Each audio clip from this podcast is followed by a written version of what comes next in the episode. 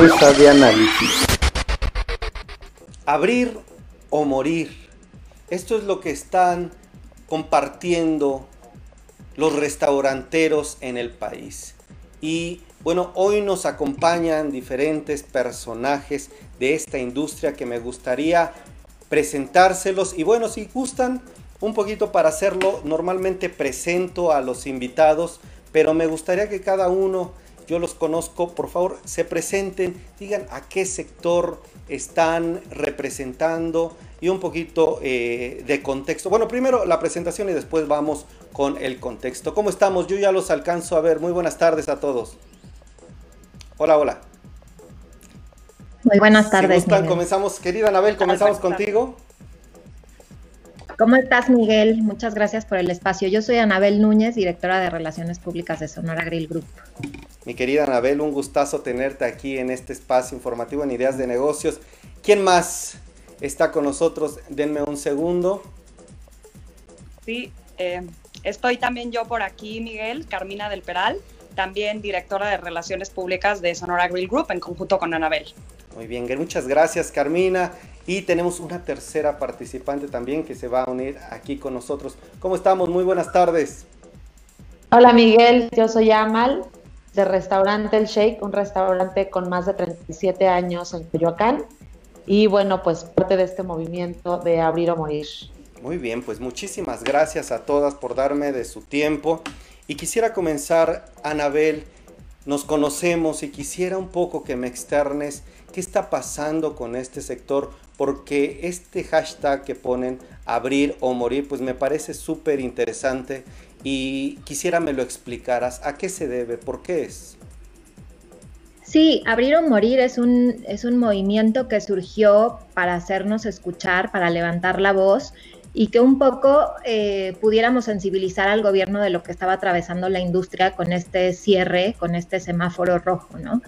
creemos que eh, pues era importante tejer esos caminos para que lo que estábamos viviendo, puesto que somos la segunda industria que más empleos genera en el país y el permanecer cerrados, pues evidentemente impacta no solamente a los restaurantes, sino a nivel nacional. Eh, entonces, bueno, lo que buscábamos con este movimiento es lo que te digo, tejer puentes y, y crear una estrategia para equilibrar eh, el tema de salud con el tema económico. Equilibrar el tema de salud con el tema económico. Muy bien, querida Anabel. Ahora, si gustan, si me permiten un poco, Anel, ¿me podrías también explicar tú desde esta cancha, bueno, cuál es el contexto que están viviendo?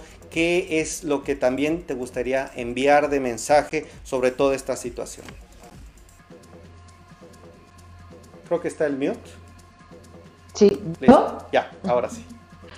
Este, bueno, ahorita tema es que los restaurantes que tenemos muchos años, que tenemos muchísimos años trabajando y haciendo un esfuerzo por, por tener prestigio, ofrecer calidad, una buena experiencia, etcétera, pues corremos el riesgo de cerrar porque tenemos un año luchando este día a día por tener los ingresos que teníamos, que pues por supuesto estamos muy lejos de ellos.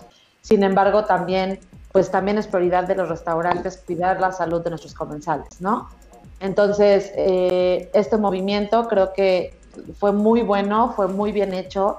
Las personas que lo empezaron, de verdad, mis respetos, porque se super movieron, movieron a México y este, sobre todo a la capital y al Estado de México, y pues nos unieron desde pequeños empresarios hasta grandes empresarios, grupos chiquitos como el mío, como justo las compañeras que están aquí de Zona Grill, entonces todos fuimos uno mismo en la industria y creo que eso fue muy importante, lo más importante resaltar en este movimiento. Pero platícame un poco de ustedes, de su grupo, quiénes son, cuántas unidades tienen establecimientos. Nosotros somos un único restaurante, es un restaurante familiar de comida árabe. Este, como te decía al principio, tenemos 37 años, eh, bueno, más de 37 años en, en Coyoacán, en el mismo lugar, enfrente de los viveros de Coyoacán. Este, pues somos un restaurante de tradición que, la gente que nos conoce sabe, pues nos ve ahí a la familia, ¿no? Estamos siempre alguien de la familia en el lugar, tratando de cuidar la calidad, del servicio, el ciclo de servicio que sea excelente y este y pues nos ha apoyado mucho la gente Coyoacán nos ha ayudado muchísimo, la Canirac Coyoacán nos ha ayudado muchísimo en cuanto a apoyo moral y en cuanto a este pues económico obviamente pues todos estamos limitados, ¿no? Pero gracias a Dios los 37 años de prestigio que, que tenemos nos han ayudado a seguir de pie. Muy bien, muchísimas gracias por toda esta perspectiva en él. Ahora me gustaría ir contigo, Carmina. Platícame un poco. Nosotros creo que todos los que estamos aquí ubicamos una marca como Sonora Grill. La conocemos, hemos visto cómo ha crecido, cómo eh, hay empresarios exitosos detrás que están eh, innovando y están buscando espacios. Me gustaría ahora preguntarte, pues, esta situación ¿A qué los ha llevado? ¿Es una muy mala situación o es la peor vista desde la fundación?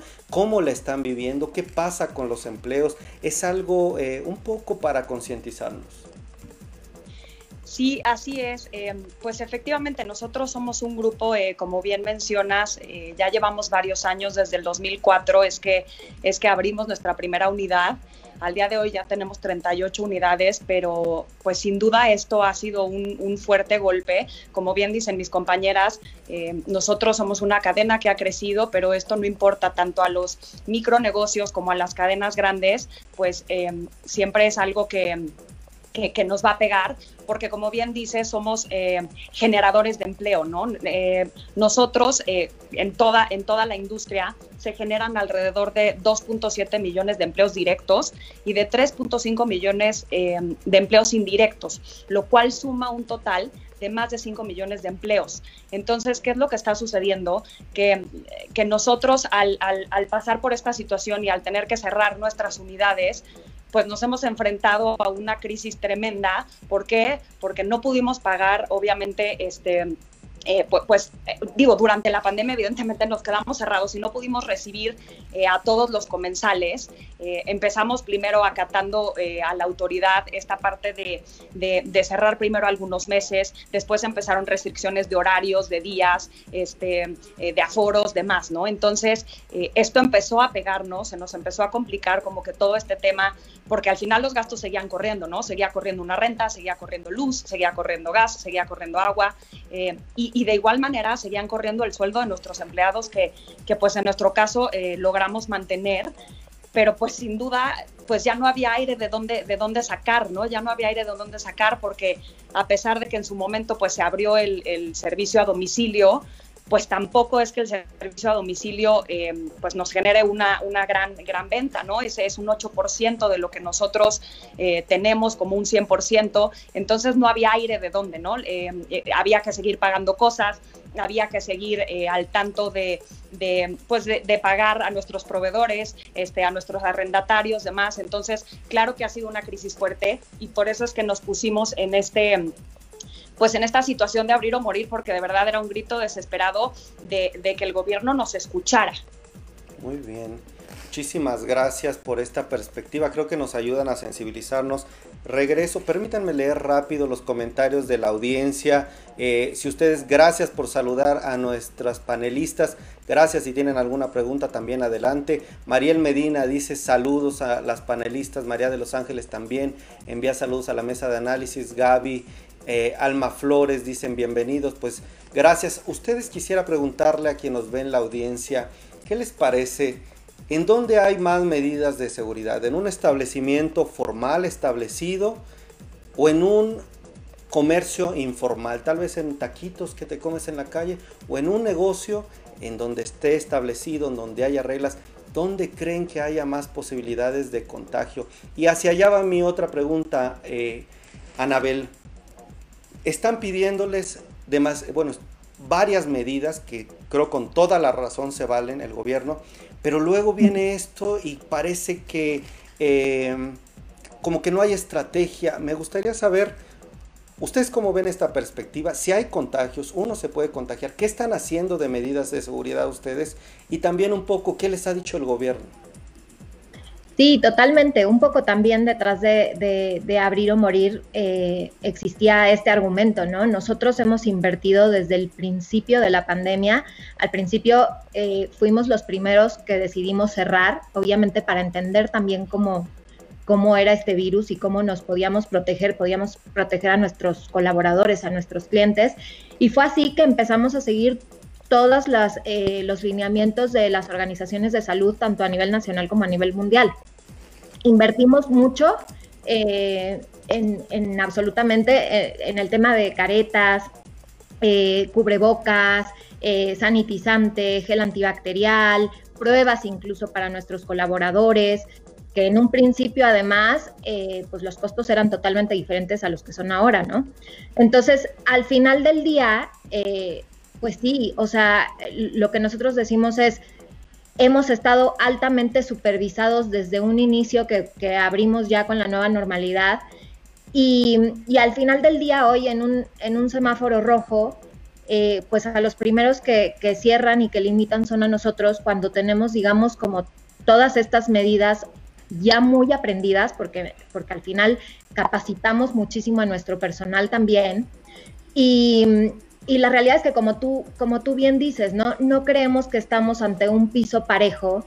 Y, no solamente es con el mercado informal, aunque si bien pues es un ejemplo muy claro porque pues digamos ahí se conjunta mucha gente, ¿no? Eh, no creo que existan los mismos cuidados, digamos, eh, el lavado de manos, la sana distancia, el gel antibacterial, dónde se lavan los platos, etcétera, etcétera, ¿no? Y no solamente es la, la industria informal, tenemos otras industrias que también están operando y que, y que sucede lo mismo, ¿no? Como la industria de la construcción. Este, te podría poner el ejemplo también del, aeropuerto, ¿no? Que, que, que, no sé si estamos siguiendo como todas, todas las reglas eh, de sana distancia, etcétera, etcétera. Entonces, sí lo que creemos es que al generar tantos empleos, pues sí nos convertimos en una industria esencial porque muchas familias dependen de nosotros y estamos cuidados, estamos siguiendo las reglas. Todo el gremio eh, estamos comprometidos, ¿no? Desde, desde los restaurantes más chiquititos hasta las cadenas más grandes. Creo que hemos, como bien decían, hemos sido una sola en ese sentido, porque pues claro que queremos contribuir y cuidarnos todos, ¿no? Porque lo más importante sin duda alguna es la salud, pero, pero sí tenemos que pensar que pues estamos ante un panorama incierto y que la economía hoy pues también es muy importante porque al final del día no importa y, más bien no sabemos cuánto dure el tema de, la vacunación eh, y pues nosotros tenemos que vivir, ¿no? Trabajar, claro, por supuesto, pues la verdad es que me parece muy... Eh, fíjense, ayer tuvimos una participación de comerciantes del centro histórico y ahí sí nos decían ellos, pues ya vamos a la desobediencia civil porque si no hay ingresos, permítanme leer antes de pasar eh, con Anel. Me gustaría leer los comentarios de Alberto M que dice, independientemente del comercio, definitivamente no hay, hay, perdón, hay mayor cuidado y medidas en un restaurante en un lugar eh, fuera en donde no pueden haber cuidados ni limitantes. Elia Ríos dice, hay más cuidado en los establecimientos formales, formales, lo que brinda mayor seguridad en los comercios. Creo que ahí todos coincidimos, Anel. Y ahora te quisiera preguntar un poco, tú en un restaurante tradicional mexicano, ¿cómo se vive la incertidumbre también? ¿Y qué le pedirías en concreto a las autoridades? ¿Abrir en ciertos horarios escalonados? ¿Hay algunas otras eh, estrategias? Bueno, en la última mesa que se tuvo el día de ayer, eh, de hecho, seguramente tanto Anabel como Carmina están informadas, se nos mandó en la mañana ya un comunicado donde decía que íbamos a poder abrir gradualmente con medidas diferentes a las que hemos estado llevando en la apertura anterior. ¿Por qué? Porque seguimos en semáforo rojo, ¿no? Entonces, eh, lo que nos van a permitir son solamente terrazas o zonas que sean al aire libre. Eso me parece eh, una buena idea para los que contamos con terraza. Yo, gracias a Dios, cuento con un área al aire libre pero este, definitivamente creo que, las autoridades necesitan tener un acercamiento para los, establecimientos que están dentro de centros comerciales y que, están, y que no cuentan con terraza. No todos tienen la, fortuna de tener una zona al aire libre.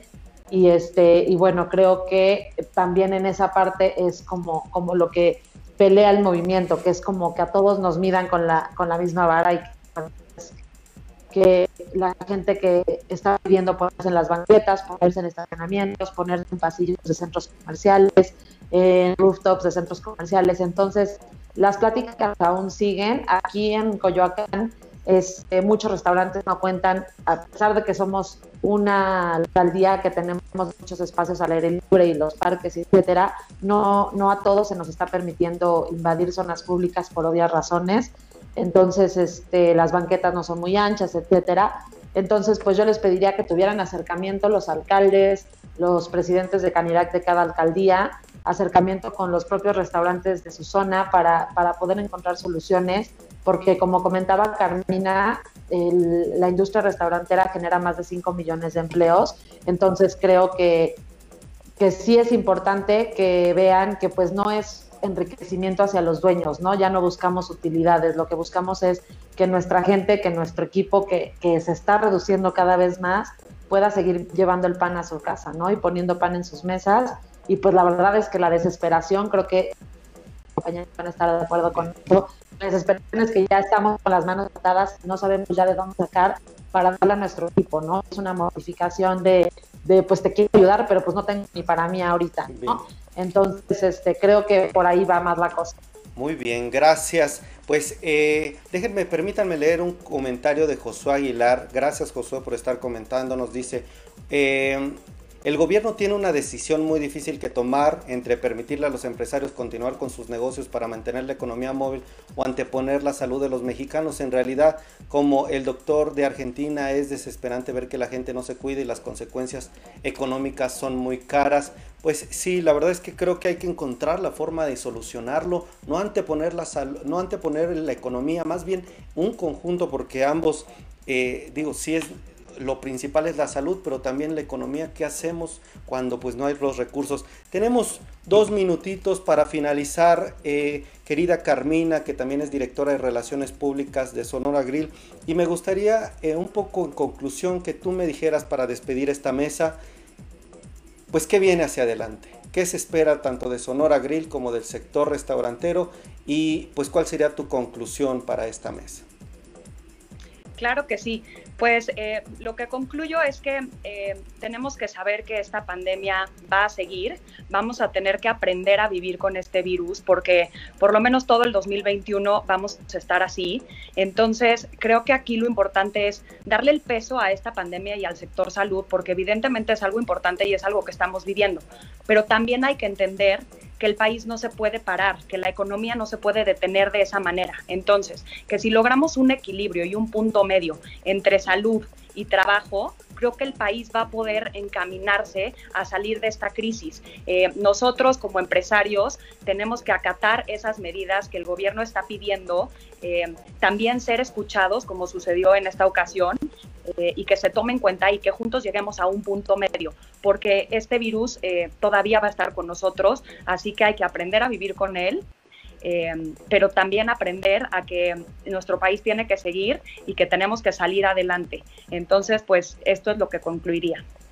Muy bien, pues muchísimas gracias. Estuvieron con nosotros mi querida Anabel Núñez, amiga, gracias, me da gusto verte, feliz año, directora de Relaciones Públicas de Sonora Grill. También Carmina del Peral, directora parte del equipo de Sonora Grill. Gracias, Carmina, un gustazo. Igualmente. Y Amal Mohamed, directora operativa del restaurante El Sheikh. Ahí nos decía en Coyacán. Gracias, Anel.